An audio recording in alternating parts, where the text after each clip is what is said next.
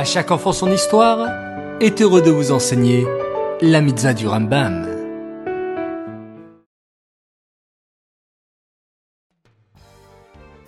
Bonjour les enfants.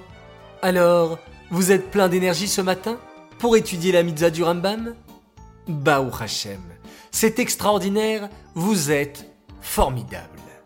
Aujourd'hui, le 22 Sivan, nous étudions la mitzvah positive numéro 180 qui nous ordonne de punir celui qui a fait un faux témoignage de la même punition qu'il aurait fait subir à la personne qui l'a accusé.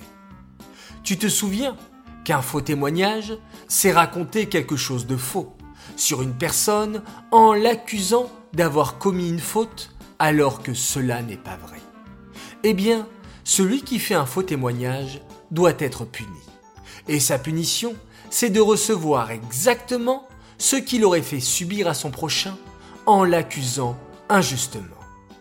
Pour qu'un témoignage soit reçu par le tribunal, il fallait deux témoins au minimum.